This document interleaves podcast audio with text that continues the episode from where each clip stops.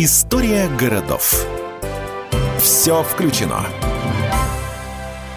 Авто и парковки. Они, если честно, не могут существовать друг без друга.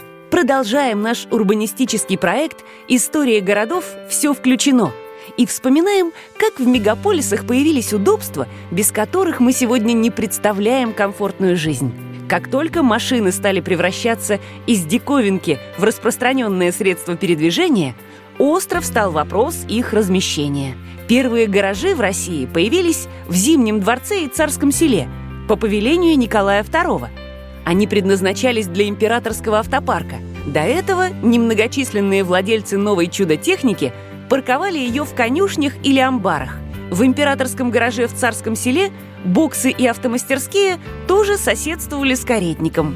От экипажа императора и его семья отказываться не собирались. К 1912 году в их гараже находилось уже 50 автомобилей. В народную жизнь гаражи вошли вместе с первыми советскими запорожцами и москвичами. К 70-м гаражные кооперативы стали массовым явлением – с интригами и драмами вокруг распределения там мест мы хорошо знакомы по фильму «Гараж». Что же касается парковок, в первых хрущевках на два дома полагалось всего шесть машиномест. Первый проект типовой многоярусной парковки появился еще в 60-е. Но даже в 70-е подобные сооружения были скорее экзотикой. Сейчас собственный паркинг – неотъемлемая часть качественного жилья – Например, жилые комплексы группы ЛСР в Москве обеспечены собственными многоуровневыми подземными теплыми парковками, куда можно спуститься прямо на лифте. Часть этих паркингов не только теплые, но и умные.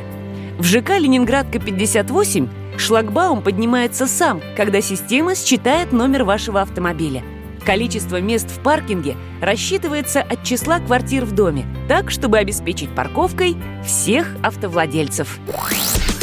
Подземные паркинги – важная составляющая концепции «Все включено», по которой строит свои жилые комплексы в Москве группа ЛСР. Это девелопер номер два в России по объемам строительства и спонсор программы «История городов. Все включено».